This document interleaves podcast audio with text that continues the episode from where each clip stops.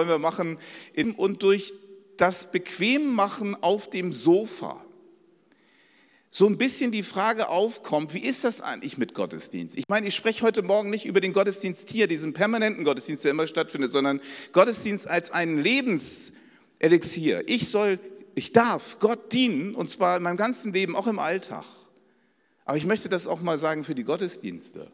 Da gilt das ja genauso. Halbherzige Besucher am Gottesdienst, die haben noch nie einem richtig weitergebracht. Wenn man da sitzt und routiniert ist, da wirkt die Routine manchmal richtig kalt. Und Gott möchte keine kalten und routinierten Nachfolger haben, sondern er möchte Menschen haben, die mit Leidenschaft brennen für ihn. Und ein Problem ist in dieser Zeit jetzt mit der Corona-Pandemie, dass wir merken, dass manchmal nicht die Hälfte der vorherigen Gottesdienstbesucher zurückkehren. Woran liegt das? Wir haben überlegt, ist das vielleicht ein Livestream, dass wir, das ist, wo ist eigentlich eure Kamera? Ist die, wo, wo muss ich hingehen? Ich spreche dich jetzt mal an. vielleicht spreche ich auch den Falschen an. Es kann ganz bequem sein, dass man zu Hause sitzt, einen Kaffee trinkt und sich das anschaut. Und es gibt auch gute Gründe für Leute in dieser Zeit, nicht in den Gottesdienst zu gehen. Das möchte ich gar nicht irgendwie plattreden. Aber man kann eine Gleichgültigkeit entwickeln, auch gegenüber dem Gottesdienst, die gefährlich ist. Gleichgültigkeit. Wer mit Jesus unterwegs ist, der sollte kein Leben führen in der Gleichgültigkeit und dass er ein routiniertes Christsein bekommt, weder in seiner stillen Zeit beim Lesen der Bibel, noch beim Beten, noch in der Anbetung, noch im Gottesdienst, sondern wir sind dazu eingeladen, permanent ein Leben in der Nachfolge zu Jesus zu führen. Das heißt, gib dein Leben Gott ganz, nicht nur brutto. Das ist der wichtigste Punkt heute für mich. Der erste Punkt, Gott sagt zu dir, er möchte dich brutto. Überleg mal, wer das sagt. Das sagt Paulus, der große Völkermissionar. Paulus ist unterwegs. Ich habe eine Karte mitgebracht, da kann man das sehen. Er ist zu Beginn der dritten Missionsreise. Paulus war ein Völkermissionar, ein Stratege. Er hat eine Berufung erlebt, die, mit der wir uns gar nicht vergleichen sollten. Er ist der Missionar Gottes mit ganz vielen Leiden und Schwierigkeiten. Er war nicht unterwegs mit der, mit der äh, U1 von, vom Hauptbahnhof ähm, hierher nach Langwasser Nord, wie ich heute Morgen. Der ist gelaufen. Ne? Der ist mit dem Schiff gefahren. Der ist auch nicht nur kleine kleine Strecken gefahren, der hat auch nicht irgendwie einen Airbus bestiegen, der hatte richtig körperliche Strapazen zu erfolgen. Der ist, der ist äh, rumge, rumgegangen, der ist mit dem Schiff gefahren, den haben sie verprügelt, der hat wirklich, der hat ein Leben geführt, das war brutto. Er hat das Gott ganz zur Verfügung gestellt. Und als er diesen, diesen Satz sagt, dann sagt er das in eine Gemeindesituation hinein, in die Gemeinde in Rom, wo er erstmal auf dem Dachgarten sitzt in Korinth des reichen Gemeindemitglieds Gaius und er diktiert dem äh, Tertius 16 Kapitel seines Römerbriefes. Also dieser eine Vers, wo wir heute Morgen uns Gedanken darüber machen, wie reichhaltig ist Gottes Wort. Dieser eine Vers ist in diesem, dieser Klartext, den du heute Morgen hörst, ist eingebunden in einen Kontext. Und zwar, dass Gott seinen Mitarbeiter Paulus in diese Welt schickt, damit diese Welt errettet wird damit diese Welt zum Frieden kommt, damit diese Welt versöhnt wird mit Gott. Da unternimmt er alles. Und er zieht eine tiefe Zwischenbilanz seines bisherigen Dienstes und er geht auf Lehrfragen ein, die aufgetaucht sind in der Gemeinde. Jetzt ermutigt er die, die Gemeinde in Rom für seine Mission. Er hat noch 2000 Kilometer vor sich in der damaligen antiken Welt. 2000 Kilometer, um den Westen des römischen Reiches zu, errei äh, zu erreichen mit dem Evangelium. Der ist ungefähr, er sagt nicht, ich gehe jetzt in den vorzeitigen Ruhestand. Und er sagt auch nicht, äh, ich habe schon so viel in der Gemeinde gemacht, das können jetzt auch mal andere machen. Und er sagt auch nicht, der Lobpreis in der Gemeinde oder das, das gefällt mir nicht, ich ziehe mich jetzt mal ein bisschen zurück sondern er brennt mit seinem ganzen Herzen dafür, dass Jesus verherrlicht wird in dieser Welt. Und er sagt nicht nur, gib dein Leben netto, sondern er gibt sein eigenes Leben brutto Gott zur Verfügung. Ich meine, überleg mal, im Italienischen heißt brutto mit Verpackung, ohne Abzug der Kosten. Und ich habe das selber oft erfahren, dass ich so manchmal so einen Kuhhandel mit Gott mache. Dass ich sage, Herr, ich habe schon so viel für dich da gemacht und hier, und wenn ich das mache, dann schenkst du mir das und so weiter. Diese Frage, du kennst sie aus dem Matthäusevangelium, wo Petrus fragt, was bringt das eigentlich mit der ganzen Nachfolge? Das ist eine Frage der heutigen Zeit. Was bringt das denn eigentlich, dass ich sonntags morgens in den Gottesdienst gehe? Was bringt denn das? Das ist eine Frage, die vom Evangelium herkommt. Die Frage, die Paulus hier stellt, ist, wie kann ich dir dienen, Herr? Und er nimmt alles, um diesen Auftrag zu erfüllen. Er ist sogar, wie Manuel gesagt hat, im Gefängnis gewesen. Unser Leben gehört Gott brutto. Ich weiß nicht, ob wir das so klar haben. Ich meine, ich verstehe das schon. Oftmals predigen wir das nicht so, weil wir immer den, die Angst haben, dass wir den Leuten Druck machen. Aber hier geht es nicht um Druck. Hier geht es um Erfüllung. Wenn jemand Aufgaben von Gott bekommt für seinen Dienst, dann bekommt er dadurch auch eine Erfüllung, weil er die nötige Kraft für diesen Dienst von Gott bekommt. Und ich möchte dich einladen heute Morgen, dass du dein Leben nicht halbherzig, gleichgültig Gott gegenüber zur Verfügung stellst, sondern dass du dein ganzes Leben bereit bist, ihm hinzugeben, als ein Opfer. Ein Opfer zu bringen, wenn ein Multimillionär angefragt wird, ob er mal einen drei- oder vierstelligen Betrag spenden kann, ist das ein Opfer für ihn, wenn er aus seiner Portokasse heraus diesen Betrag gibt? Mal irgendwo mitarbeiten, im Café oder irgendetwas anderes in einer Gemeinde zu machen. Ist das immer gleich ein Opfer? Ich weiß nicht, wie es dir geht, Manuel. Ich spreche mal ganz offen heute Morgen. Wir sind ja hier unter uns. Ich habe gehört von jüngeren Pastoren, wenn du heute Leute in die Mitarbeit einer Gemeinde rufen willst, musst du erst dreimal mit ihnen Kaffee getrunken haben. Du musst dreimal im Café gewesen zu sein, um deine Frage loszuwerden. Kannst du vielleicht bitte, bitte mitmachen? Und dann kommt eine wohlüberlegte Antwort. Ich musste erst mal drüber nachdenken. Und dann nach zwei Wochen Antwort oder Nicht-Antwort kriegt man die Antwort.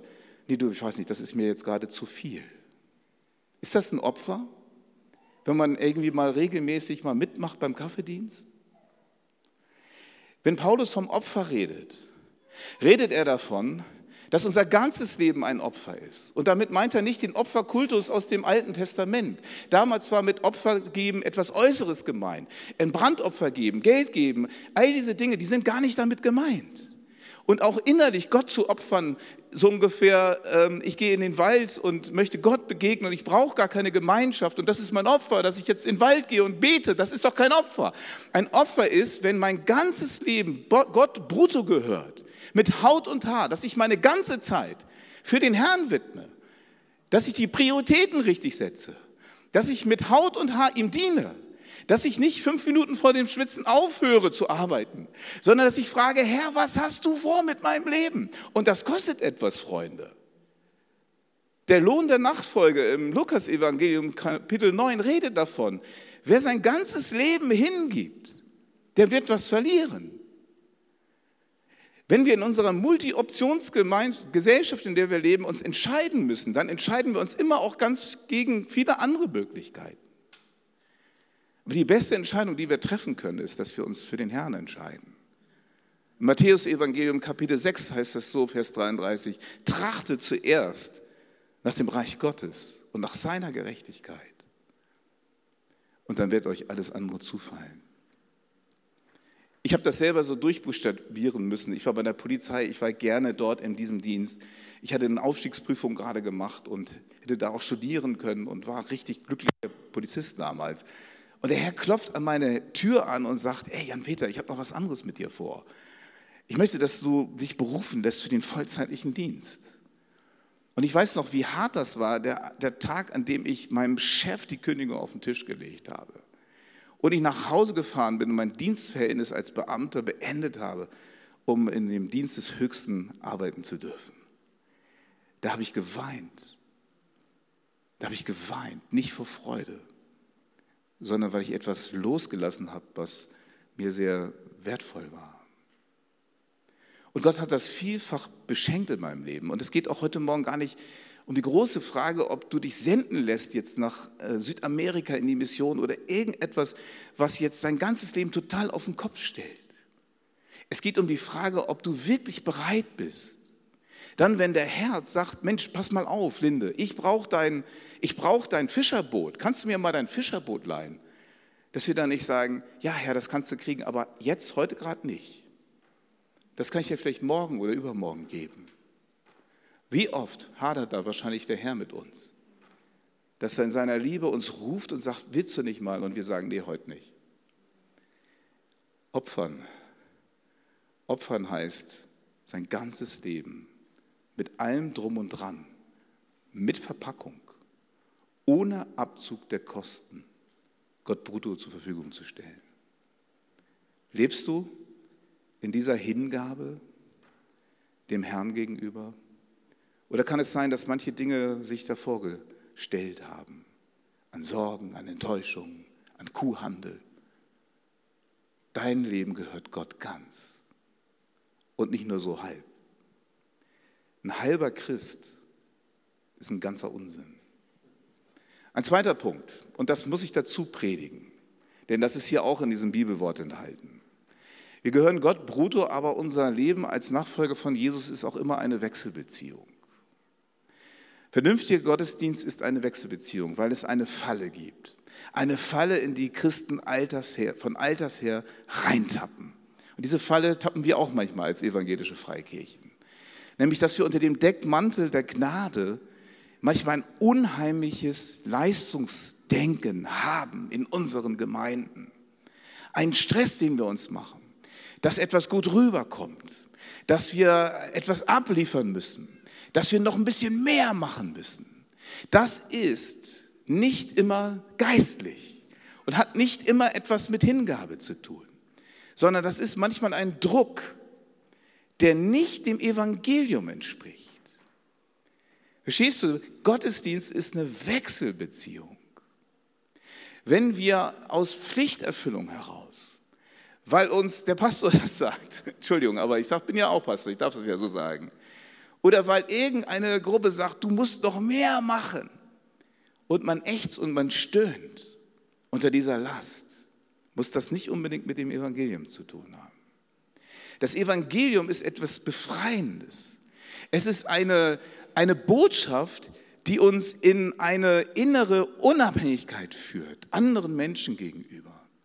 Das Evangelium ist es etwas, was uns in die Abhängigkeit zu dem Christ, zu dem gekreuzigten und auferstandenen Herrn bringt. Und wenn ich mich ihm hingebe, dann bekomme ich den, die Kraft für den vernünftigen Gottesdienst von ihm her.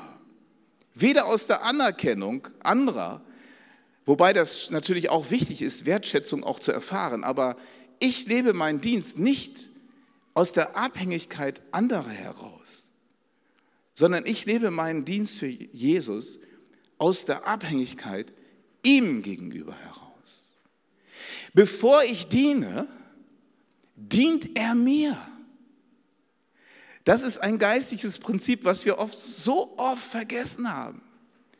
Ich diene, weil ich empfange weil Gott mir alles gibt durch seinen Sohn Jesus Christus, weil er mir meine Sünden vergibt, weil er mir Gaben schenkt, die ich einbringen darf, weil er mir täglich so viel Kraft gibt, wie ich brauche für mein Leben und meinen Dienst, weil er der Kern und der Stern meines Lebens ist, weil Jesus einfach die Nummer eins ist in meinem Leben. Deshalb daraus resultiert mein Dienst und meine Kraft. Wir lesen das bei äh, Paulus im Römerbrief Kapitel 8, Vers 32 so, da heißt es, welcher sich für uns alle hingegeben hat, wie sollte er uns mit ihm nicht alles schenken? Lieber Freund, liebe Freundin, wenn du da ein Problem mit hast, dass du gerade aus einer langen Durchstrecke heraus einen Dienst für Gott machst, der aus deiner eigenen Kraft entspringt oder irgendeinem komischen Leistungsdenken, dann lade ich dich heute Morgen dazu ein, umzukehren und Buße zu tun. Du bist nicht der Stern des Universums, auf den alle schauen. Du bist ein Teil einer großen, ergänzungsbedürftigen, gute Nachrichtenmannschaft Gottes, die Sünder sind, aber geheiligte und gerechtfertigte und befähigte Leute. Du gehörst zu einem Team und dieses Team lautet Nachfolger von Jesus. Bitte überleg das mal. Wo bist du in letzter Zeit vielleicht zu sehr selbst mit einem Auftrag unterwegs, den dir Gott gar nicht gegeben hat? Vielleicht ist es neu dran, sich zu überlegen und ihm sein Leben zu widmen und zu gucken, was er mit dir vorhat. Du gehörst Gott, Bruder. Ich habe ein Bild mitgebracht, das ist mir immer wieder eine Hilfe in meinem Dienst, weil ich das auch immer wieder raus und all diese Fragen. Dieses Bild ist das Bild eines römischen Brunnens. Ich dachte, das passt ganz gut zum Römerbrief, ein römischer Brunnen. Schau mal, der Brunnen, der hat doch drei Schalen. Es gibt die kleine Schale oben, es gibt die mittlere Schale, die ist ein bisschen größer und dann darunter die große Schale. Und bei so einem römischen Brunnen ist das so, dass das Brunnenwasser, dass das hochschießt, so ein richtiger Strahl und dass dieses frische Wasser, dass das auf die erste Schale hinunterkommt und von der ersten Schale dann auf die zweite Schale übergeht. Wenn die voll ist, dann überläuft, dann tropft das nicht nur so runter, sondern dann fließt das so runter. Das ist so ein Kreislauf. Ne? Und vielleicht würdet ihr sagen, das ist der Heilige Geist, der, der uns äh, erfüllt mit dieser Kraft. Und ich würde sagen, ja, es ist auch das Evangelium, es ist die Gnade Gottes, die Paulus in den ersten elf Kapiteln beschreibt, was die Grundlage unseres Dienstes ist. Es ist diese Kraft, dieses Fließende, dieses Überfließende, das dann rübergeht von einer Schale in den anderen rund und so. Das ist das Bild, wie Gott sich erfülltes Christsein vorgestellt hat. Aber weißt du, unser Problem in unserer Gesellschaft heute, vielleicht war es früher auch ein Problem ist, dass die erste Schale in unserem Leben die Aufgabe ist, die ich zu tun habe, die Anforderungen, die ich habe, all diese ganzen Dinge, die zu tun sind. Und die zweite Schale, das sind oftmals die, die Beziehungen, die wir haben zu unserer Familie, zu unseren Freunden. Die sind so wichtig, diese Beziehungen. Das ist auch diese Frage auch, wo bin ich eingebunden? In welches Team gehöre ich? Wo habe ich meinen Platz? Das ist die zweite Schale. Und die dritte Schale, das ist die Schale unserer Existenz. Das ist die Schale unserer Beziehung zu Jesus. Das ist unser geistliches Leben. Und weißt du, was das Problem ist? Die erste Schale, die Anforderungen, die Aufgaben, das ist die einzige Schale, die von alleine wächst in unserem Leben. Und wenn dieses tolle, frische, geistliche Wasser, wenn das hängen bleibt in der ersten Schale, weil die so groß ist, dass anderes nicht mehr vorkommen kann, dann kommt da auch nur noch so ein kleines Rinnsal manchmal runter auf die zweite Schale. Und die dritte Schale, die wichtigste Schale in unserem Leben, die schrumpft auf Untertassengröße.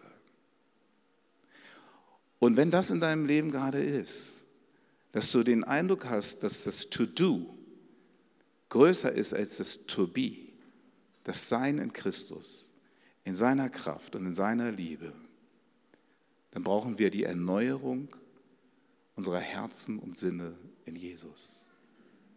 Dann müssen wir demütig vor Gott treten. Ich mache das hin und wieder, auch gerade vom Abendmahlsgottesdienst dann darf ich ihm bekennen und sagen, Herr, mein Herz ist so leer für dich. Mir fehlt es an Liebe für dich. Meine Hände sind so leer für Dinge, die ich für dich tun könnte. Ich mache so viele anderes. Ich halte so viel fest mit meinen Händen. Bitte erneuere mich. Mache mich neu in dir. Ich möchte meine Hingabe nicht aus mir leben, sondern aus dir. Liebe Geschwister, ich ermutige heute Morgen euch, ein Leben zu führen in der Gnade, die zunächst uns etwas gibt und die uns dann formt und die uns dann herausfordert. Dass wir diese biblische Reihenfolge klar haben und dass es nichts Schlimmes ist, Gott zu dienen, sondern dass es das Schönste ist, diesem Herrn, diesem großen Herrn und Retter sein Leben zur Verfügung stellen zu dürfen. Ich, Jan-Peter Gab, 1,78 groß oder klein, wie auch immer, ich darf mich ranhängen an die große Mission Gottes. Sein Evangelium läuft in dieser Welt hinein. Sein Evangelium wird ausgerichtet durch die FCL Langwasser, durch die FIG und was es noch alles in unserer Stadt gibt und darüber hinaus. Und du bist ein Teil dieser Gemeinschaft, die dazu aufgefordert ist, sich senden zu lassen in diese Welt, damit Menschen gerettet werden, so wie einst Paulus das auch uns vorgelebt hat. Ich frage dich zum Schluss der Predigt. Erstens, gehörst du Gott brutto? Mit Haut und Haar. Nimm dir doch mal Zeit, gleich, wir nehmen uns gleich mal zwei Minuten Zeit, mit dem Herrn zu sprechen, ob das so bei dir ist. Wenn das so ist, freu dich. Wenn du ganz nah an Jesus dran bist, fantastisch. Wenn du Mitarbeiter bist in dieser Gemeinde oder auch an anderer Stelle das Reich Gottes lebst, erlebst du diese Wechselbeziehung. Gott dient mir und deshalb diene ich anderen. Komm, lass uns mal uns eine Zeit nehmen mit unserem Herrn und mit ihm persönlich sprechen. Ich schieße das mit einem Gebet dann ab.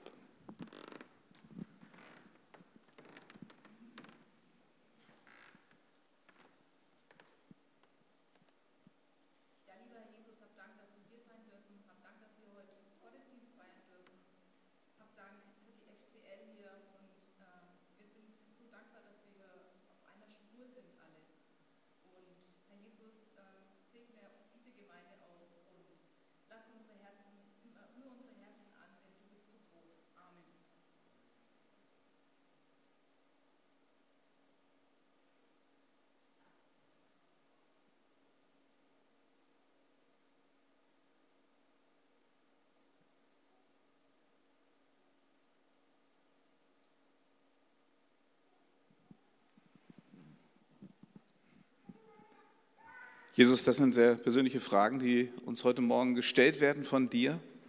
Und du klopfst an an unsere Herzenstür und du möchtest nicht irgendwie nur Zaungast sein, sondern du möchtest das Zentrum sein unseres Lebens, Herr.